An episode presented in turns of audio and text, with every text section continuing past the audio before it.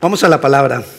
Ahora estábamos orando, adorando y pidiéndole al Señor que nos llenara, que nos llene o que nos traiga su presencia. Estamos hablando en la serie El corazón del hombre y hoy vamos a mirar la presencia de Dios en el corazón del hombre, en el corazón del ser humano.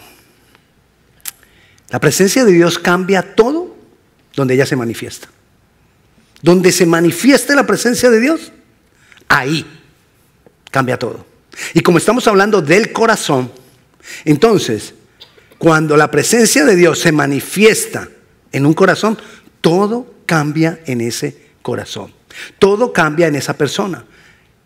Ahí es cuando la persona es transformada. Y cuando la persona es transformada, mire, nosotros recibimos al Señor Jesucristo como nuestro Señor y Salvador. Pero ahí no para todo, ahí comienza todo. Ese es el comienzo. La vida cristiana es una vida de transformación, es una vida de cambio, es una vida dinámica, tal cual como es la palabra, que la palabra es dinámica, es viva y es eficaz. Así es la vida de un cristiano, dinámica. No, nos, no podemos parar. Usted ha visto en las, en las, en las, en las en los grandes avenidas, la I-66, la 495, la I-95, que hay un letrero que dice prohibido parking. Así es la vida cristiana. No nos podemos estacionar en ningún momento. Entonces, una cosa es recibir a Cristo y ya. Ahí comienza todo. Y somos sellados con el Espíritu Santo y lo de que sigue es ese proceso de transformación que ocurre en la medida que el Espíritu Santo de Dios nos llene más y más con su presencia. Si no hay presencia, no hay cambio. Si no hay presencia, no hay victoria. Entonces, cuando esto ocurre, que la presencia de Dios viene más y más a nuestras vidas, estamos firmes en medio de las dificultades.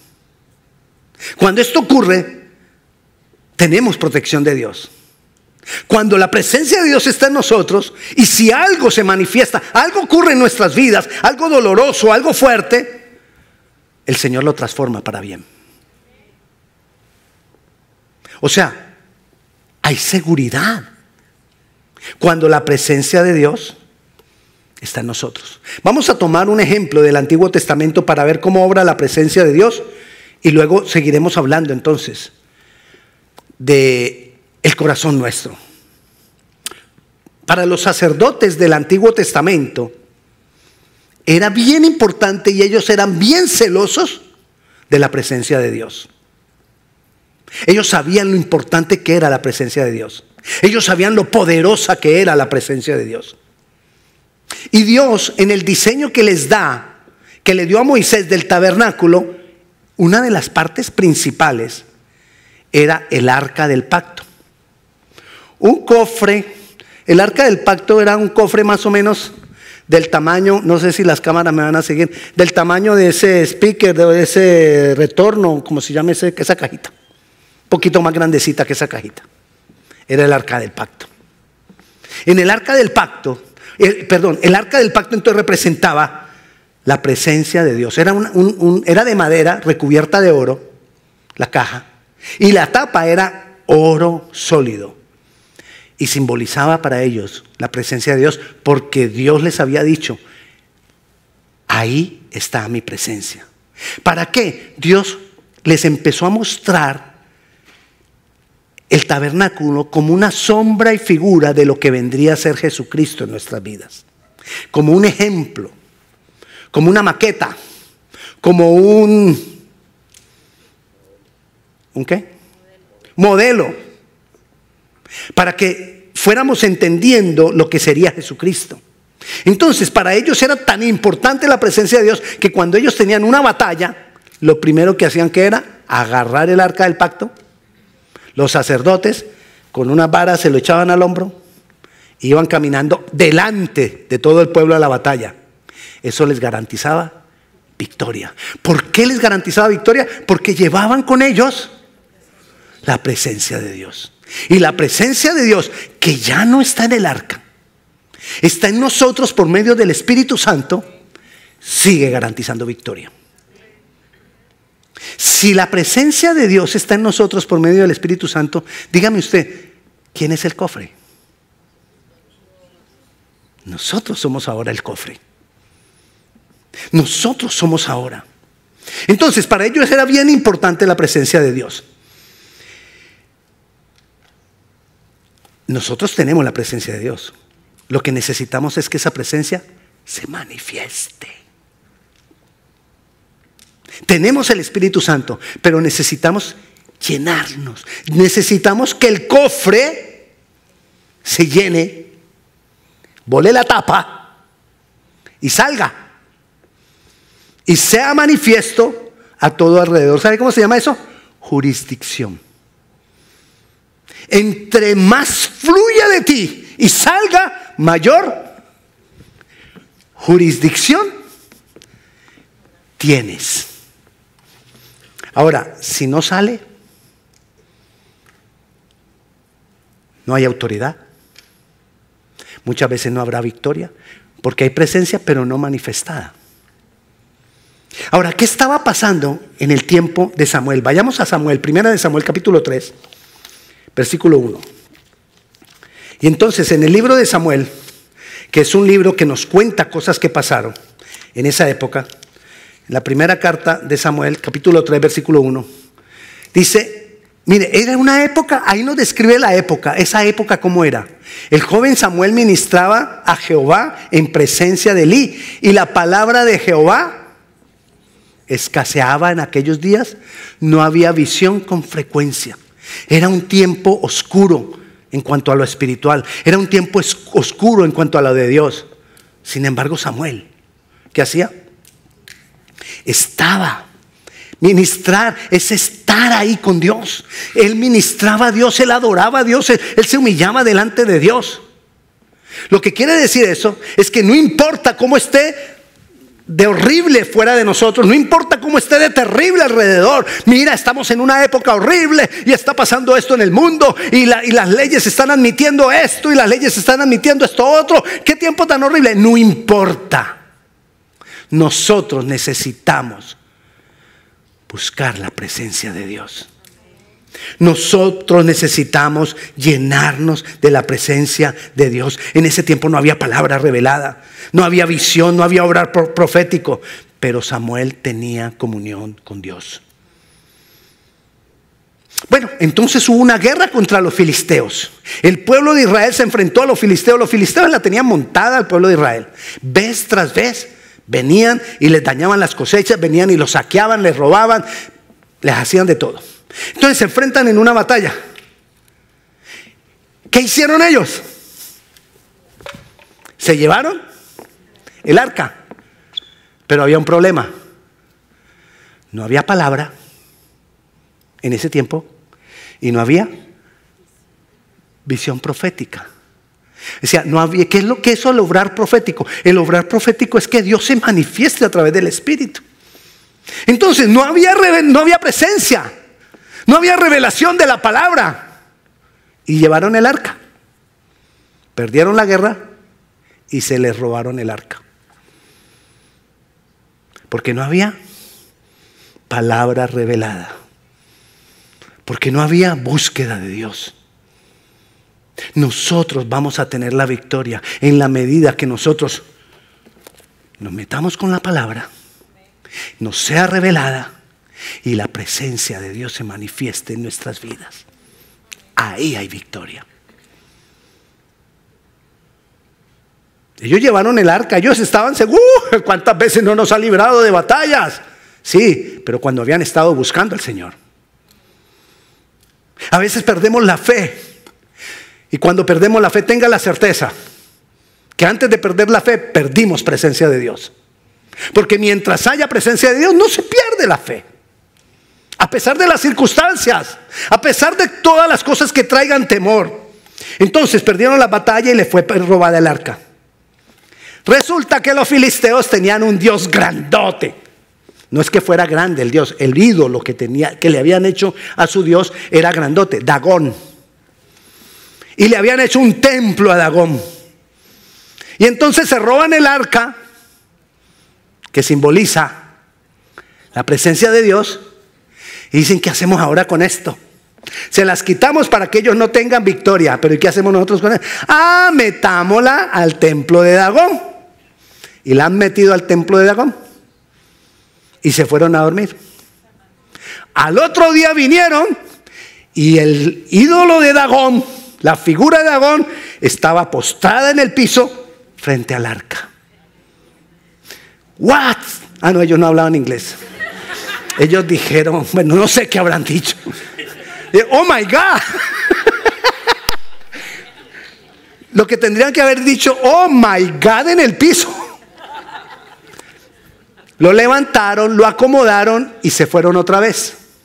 Al otro día regresan y está Dagón ahí tirado, sin cabeza, sin manos, solo el, tronco tirado ahí frente al arca. Como quien dice, levántelo otra vez, a ver si puede. ¿Qué pasó? ¿Qué hizo la presencia de Dios? Ah, bueno, leámoslo. A mí me gusta leérselo para que usted lo recuerde. Primera de Samuel, capítulo 5, versículo 1. Cuando los filisteos capturaron el arca de Dios, la llevaron desde Benecer a Asdod. Y tomaron los filisteos el arca de Dios y la metieron en la casa de Dagón y le pusieron, la pusieron junto a Dagón. Y cuando al siguiente día los de Asdod se levantaron de mañana, he aquí Dagón postrado en tierra delante del arca de Jehová, y tomaron a Dagón y lo volvieron a su lugar. Y volviéndose a levantar de mañana el siguiente día, he aquí que Dagón había caído postrado en tierra delante del arca de Jehová, y la cabeza de Dagón y las dos palmas de sus manos estaban cortadas sobre el umbral, habiéndole quedado a Dagón el tronco solamente. ¿Qué pasó? La presencia del Señor derribó el ídolo. Grave eso. La presencia del Señor derriba el ídolo. Imagínense lo que hace la presencia del Señor cuando viene a nuestro corazón. Porque, no nos digamos mentiras, tenemos dagoncitos. Cosas que a las que les hemos dado un lugar sobresaliente en nuestro corazón, en nuestras vidas. Y le digo con cariño dagoncitos, para no decirle tenemos un dagón nosotros también. Pero bueno, dejémoslo en dagoncito. ¿Recuerdas lo que dijo Moisés? Si tu presencia no va conmigo, yo no voy. Para Abraham era claro la presencia de Dios. Para Moisés, para Samuel, para David, para Salomón, para los hombres grandes de Dios, ellos siempre, siempre tenían presente que lo que los, hacía diferente a ellos de los demás pueblos no eran ellos, era la presencia de Dios. Y lo que nos hace a nosotros diferentes no es que seamos cristianos, es que yo soy cristiano, tengo la salvación. Yo me voy para el cielo y tú no. Porque tú eres idólatra y yo no. Tóquele su propia imagen a ver qué pasa. Porque la imagen que más defendemos nosotros es esta. Me chusé. La imagen que tenemos nosotros es nosotros mismos y la defendemos. ¿Por qué usted se enoja por cualquier cosa? ¿Qué está defendiendo? A. Entonces, cuando la presencia de Dios viene, transforma. La presencia de Dios va a venir a nosotros y va a confrontar. Qué, pena lo desperté. la presencia de Dios va a venir y lo va a confrontar. Nos va a confrontar con el yo, con el ego, con eso que yo tengo acá, que le he dado un mayor lugar que el mismo Señor. Y nos va a doler cuando esa imagen se, empieza a, despellejar. Se empieza a caer, nos duele. Y empezamos a, a, leer, ¿por qué me pasa esto? ¿Por qué me pasa lo otro? ¿Y por qué esto? Eso cuando la presencia de Dios se está manifestando. Vamos a mirar dos ejemplos. Ahí en el, Nuevo, en el Antiguo Testamento. Y luego vamos a mirar dos ejemplos en el Nuevo Testamento. Es decir, esto va para largo esta noche. Vamos a mirar primero los del Nuevo Testamento. Dos ejemplos. Ya hablamos, hace tres, cuatro semanas hablamos de uno de ellos, hablamos del joven rico. ¿Recuerda cuando hablamos del joven rico? El joven rico, estos dos ejemplos que vamos a ver, uno está en Mateo 19 y el otro está en Lucas 19. No lo vamos a leer, yo se lo voy a contar, pero se le va a quedar grabado. Es el mismo 19, pero uno está en Mateo y el otro está en Lucas. Entonces, el joven rico quería cumplir los mandamientos. Quería la salvación. Esa era la condición del joven rico. Pero no tenía presencia de Dios. Y cuando la presencia de Dios, él tuvo un encuentro con Jesús. Y cuando ese encuentro con Jesús le demandó derribar el ídolo, él perdió. Porque se apartó de Jesús. No dejó caer el ídolo, porque no hubo presencia de Dios en su corazón. Tuvo un encuentro con Jesús. Mas no presencia de Dios. El otro fue saqueo. Saqueo ni le interesaba la salvación, ni andaba eh, eh, tratando de cumplir los mandamientos. Saqueo era un estafador. Así, estafador. Ese era saqueo. Pero cuando tuvo un encuentro con Jesús, la presencia de Dios confrontó con... Era el mismo Dios del joven rico. ¿Cuál era? Money. Plata dinero. Era el mismo Dagón de ambos. Pero en el joven rico, que quería la salvación, que quería cumplir los mandamientos, no hubo presencia, no fue derribado. En saqueo, que era ladrón, que era, bueno, ladrón no, estafador, la presencia de Dios confrontó el Dios que tenía y él dijo, voy a dar a devolverle todo a lo que les, lo, que les robé y les voy a triplicar, cuadriplicar lo que les robé. Porque ha venido la presencia de Dios a mi vida. ¿Ven la diferencia? Lo que hace la presencia de Dios. A veces nosotros nos podemos encontrar con, con, personas como el joven rico, wow, hablando de los mandamientos y de la salvación y de todo eso. Pero ha sido derribado. En su corazón ha sido derribado los dagones que tiene. Y a veces vemos personas que, están y uno dice, ¿será que sí ya es salvó? No. Porque es que ese era hmm, malo. Y lo juzgamos, lo juzgamos. ¿Qué sabemos nosotros lo que Dios está haciendo en cada uno de estos dos corazones? Ambos tuvieron un encuentro con Jesús. Pero en aquel que se manifestó la presencia de Dios, hubo transformación. En el que no, se alejó de Jesús. Ahora los dos ejemplos del Antiguo Testamento. Saúl y David. ¿Recuerda cómo, cómo, le decían, cómo le dicen a Jesús en relación a David? Jesús, hijo de David. Porque Jesús vino de la descendencia de David. Pero hay cosas tremendas. Creo que no les di un, pasaje para que, para que pusieran en la, en la pantalla. Primera de Samuel capítulo 13, versículo 13 y 14. Primera de Samuel 13, 13 y 14. Entonces, vamos a ver estas dos historias. Ambos tuvieron un encuentro con Dios. Ambos tuvieron encuentro con Dios. Miremos primero Saúl. Dice, entonces Samuel dijo a Saúl, cuando, cuando Saúl se fue ungido como rey, por Dios lo ungió como rey, lo puso como el primer rey de Israel. Y mira lo que dice este versículo, porque él desobedeció, se apartó, porque no había venido la presencia de Dios a su corazón. Entonces Samuel dijo a Saúl, locamente has hecho, no guardaste el mandamiento de Jehová tu Dios que él te había ordenado, pues ahora Jehová hubiera conformado tu reino sobre Israel para siempre.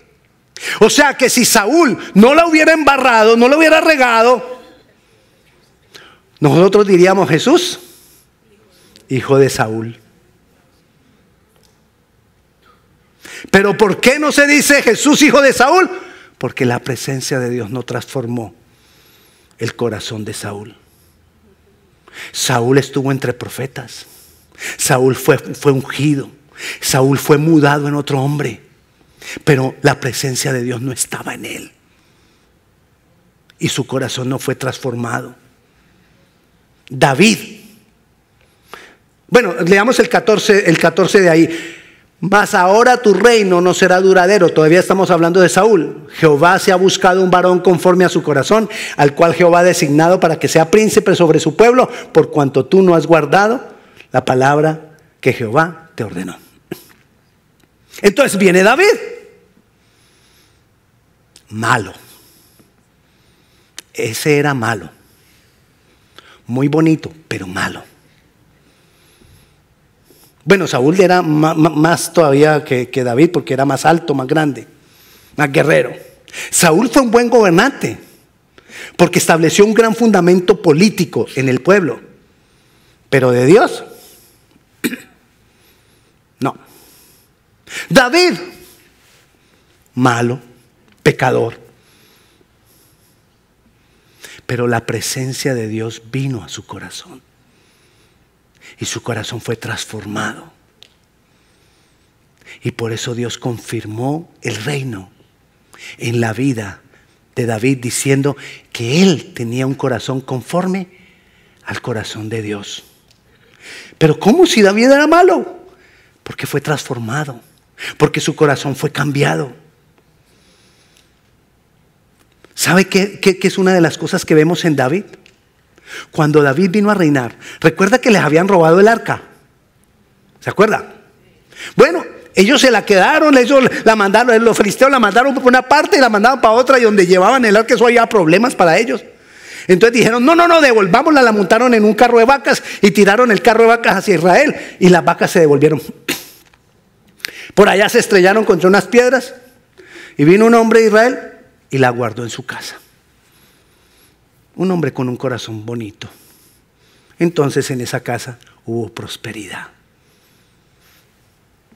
Saúl nunca se interesó por buscar el arca, porque Saúl nunca estaba interesado en la presencia de Dios. Cuando David viene a reinar, lee y está leyendo los libros y entonces encuentra que el arca hacía años estaba perdida y estaba en la casa de Obed Edom.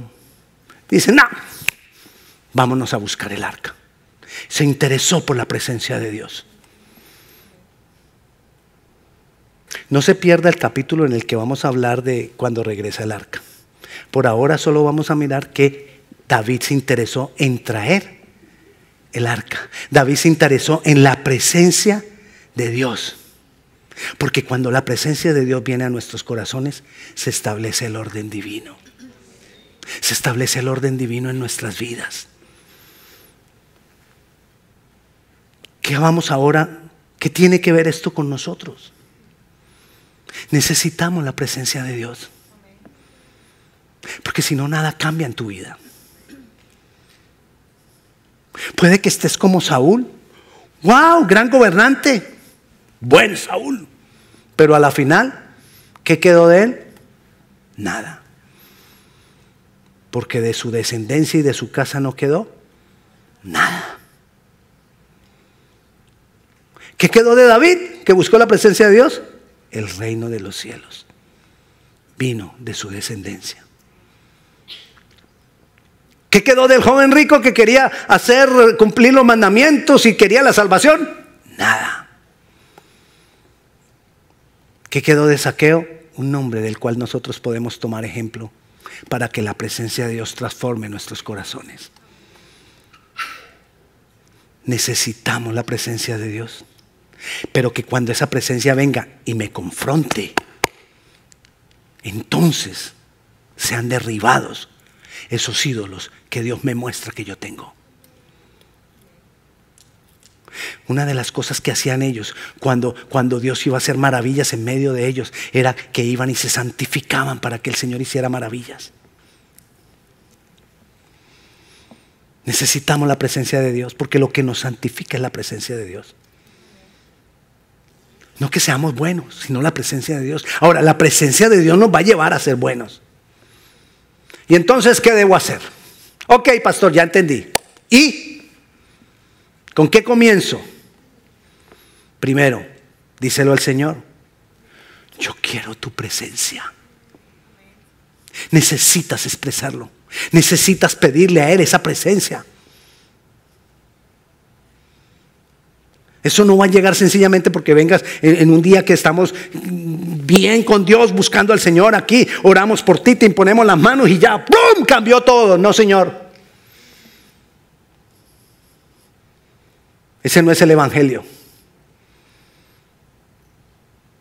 Obviamente, es una, muchas veces es una activación, es un obrar del Espíritu que nos empuja pero no nos podemos quedar ahí. Necesitamos un continuar.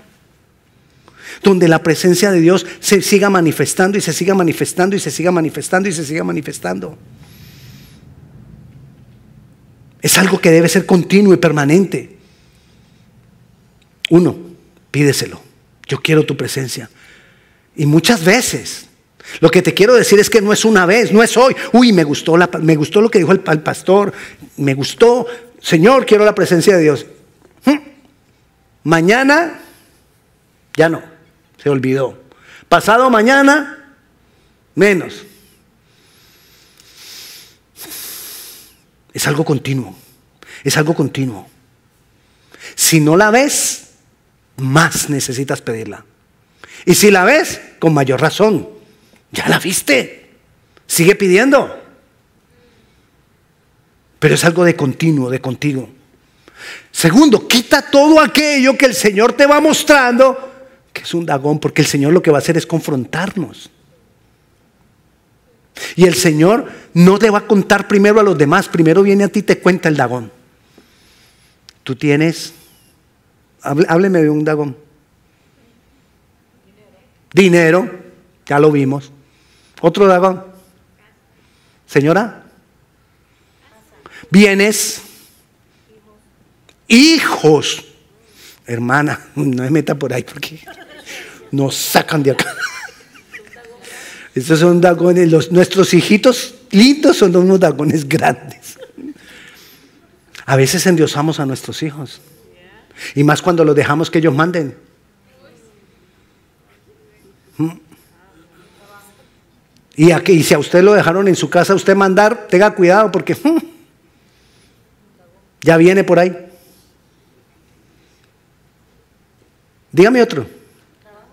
El trabajo. El tiempo y el trabajo. Wow. Cuando Dios te muestre eso, hermano, derríbelo. Porque si usted no lo derriba y si la presencia de Dios permanece en usted, el Señor se lo derriba. Y ahí duele más. Porque ahí queda sin cabeza, sin manos, sin patas. Queda sin nada. Y ahí es cuando duele. Hermano, lo hemos vivido. Los que hemos venido a este país. No lo hemos vivido. No todos ustedes han venido a este país. cómo llegó? No, el Espíritu Santo me trajo. Sí, así nos trajo quizás. Pero lo que nos ha tocado, bueno, algunos, hay otros que están, ay, pero sigamos. Tengamos comunión. Una cosa es pedirle al Señor la presencia de Dios y otra cosa es buscar yo, provocar yo intencionalmente. Hermano, la vida cristiana tiene que ser una vida intencional. Usted me ha oído que aquí he dicho muchas cosas y esto hay que hacerlo intencionalmente, es decir, yo lo tengo que provocar. Yo tengo que hacer que pase. Hay muchas cosas de la vida cristiana que no van a pasar, no van a pasar por sí solas. Yo soy el responsable de provocarlas. Y esa comunión con el Espíritu Santo, esa comunión con Dios, esa comunión con Jesucristo, yo necesito provocarla. Nadie más. La presencia de Dios. Entonces esas tres cosas, facilito. Pídalo. Derribe las cosas que el Señor le vaya mostrando y busquemos tener esa comunión. Ahí entonces la presencia de Dios va a transformarme, va a transformar mi corazón, va a transformar mi manera de pensar, va a transformar mis argumentos, porque tenemos argumentos para todo. Para todo tenemos argumentos. La presencia de Dios me da jurisdicción. Recuerda lo que es jurisdicción. Cuando la presencia empieza a fluir y a fluir y a fluir. Entonces voy aquí, oro por este y vemos la respuesta. Voy acá y, y, le hablo a este y recibió el consejo y todo cambió. Voy acá y ayudo a este. Y vamos viendo, wow. ¿Qué me pasó? Dios me está usando ya ahora que tengo 65. No, yo no tengo 65, pero estoy dando un ejemplo. Es que como somos de la misma edad, ella me dijo, no, no, no, no, eso no. Si se lo sube a usted, me lo sube a mí, no, señor.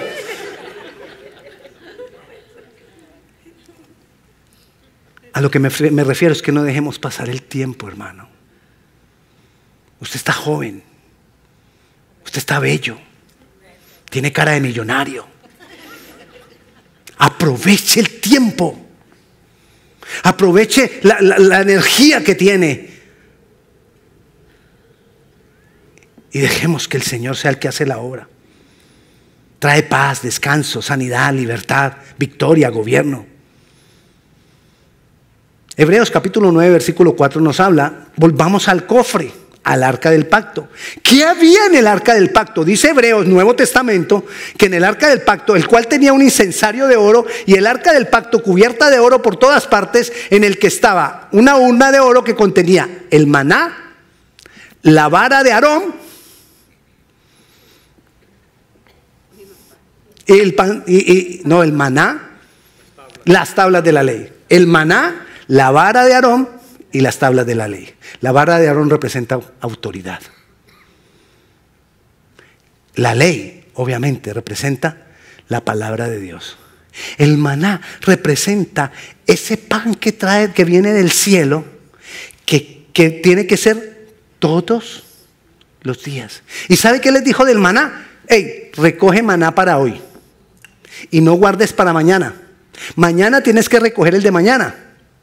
Algunos vivarachos, yo digo que seguramente eran, no, mejor no digo. Ay, no nos mintamos, los hispanos somos vivos. Entonces algunos dijeron, no, yo recojo el doble hoy y guardo para mañana. Él espudrió y le salió gusanos. En un día fueron a ver al otro eso lleno de gusanos. Unos gusanos rojos con negro. No, no. Lleno de gusanos. No podían. ¿Por qué quería decir eso? Que yo tengo que buscar la presencia de Dios para cada día. Porque Jesús es el pan que viene del cielo. Jesús es el pan que da vida. Y entonces vamos a tener autoridad. Y entonces vamos a tener revelación de la palabra porque voy a buscar la palabra. El maná es la comunión, la palabra, las tablas de la ley la palabra. Hay gente que le gusta leer la palabra pero no busca comunión. Hay gente que busca comunión pero no le gusta leer la palabra. Necesitamos los dos. Y entonces el gobierno del Señor sobre nuestras vidas va a mostrar que hay autoridad en nuestro corazón, en nuestra mente, en nuestra vida. La presencia de Dios lo cambia todo. ¿Me regala unos minutos más? No acostumbro a alargarme, pero deme unos minutos más.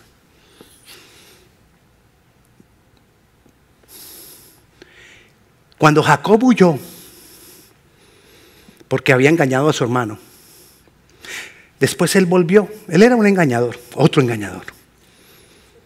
Y él volvió, y en Betel un lugar, tuvo un encuentro con Dios. Y dice la palabra que él se encontró a solas con Dios y peleó con Dios, es decir, se aferró a Dios. Él supo que era Dios y le dijo, no te suelto hasta que no me bendigas. Y se aferró ahí toda la noche, aferrado ahí. Y él, hasta que al fin lo soltó y se fue el corazón de Jacob fue transformado. Quería decir engañador. ¿Usted se imagina que a uno desde chiquito toda la vida lo dice, engañador, venga, engañador, vaya, engañador, no haga esto, engañador, sí haga esto? Obviamente él se volvió un engañador, pero el corazón de él fue transformado. Y Dios lo llamó Israel, que es de donde viene Israel. Pero él hizo dos cosas. Llamó a ese lugar casa de Dios. Y selló el pacto que tenía con Dios, diciéndole, los diezmos de todo te daré. Hay dos cosas que el diablo quiere dañar en este tiempo. Que no vayamos a la casa de Dios y que no diezmemos. Porque son señales de un pacto con Dios. Porque la presencia de Dios se manifiesta cuando nosotros nos reunimos. Hay dos formas de buscar la presencia de Dios. Uno, reunidos, congregados. Dos, en intimidad. Y las dos se complementan.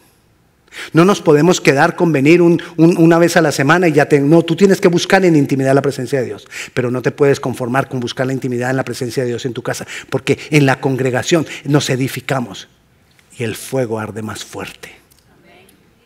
Y sella tu pacto con el Señor con algo.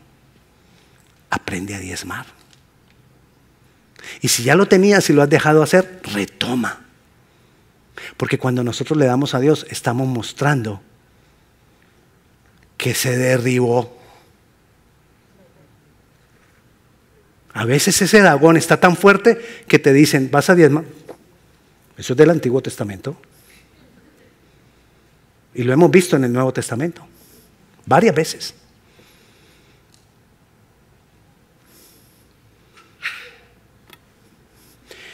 Vamos a orar. Señor, te damos gloria. Jesús, gracias por esa hermosa obra que hiciste en la cruz. Te necesitamos, Dios. Pero hoy venimos a decirte, anhelamos tu presencia, yo quiero tu presencia, yo quiero más de tu presencia. Yo quiero. Hermano, es algo personal entre usted, usted y Dios. Dígaselo usted ahí a Él, yo quiero tu presencia, Señor. Lo entendí, lo recibo y quiero tu presencia, anhelo tu presencia, te pido tu presencia. Pero si usted comienza a pedirlo hoy, hermano, usted sígalo pidiendo cada día, cada día. Señor, queremos tu presencia. Y Señor, en la medida que tú nos reveles esos dagones que tenemos, ayúdanos y danos la fuerza para quitarles el primer lugar, para derribarlos. Ayúdanos a tener comunión contigo cada día, Señor. Que entendamos que esto es algo que tenemos que hacer cada día. Y que si lo hicimos ayer, gloria a Dios, pero tenemos que hacerlo hoy. Y que sepamos que lo tendremos que hacer mañana. Aquí estamos, Señor. Ayúdanos.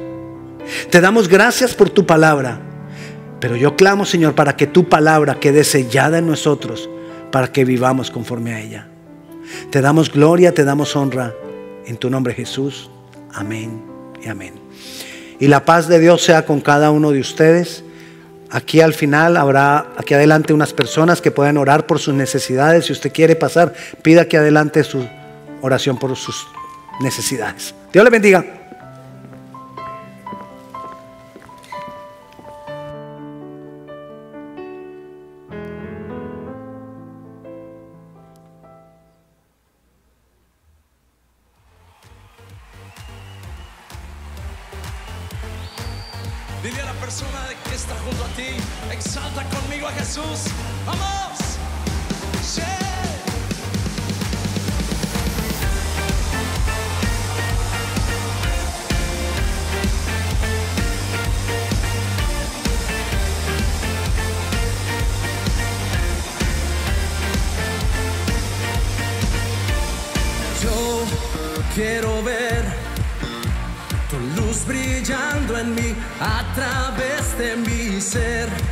Tus manos, ya no vivo yo, Cristo vive.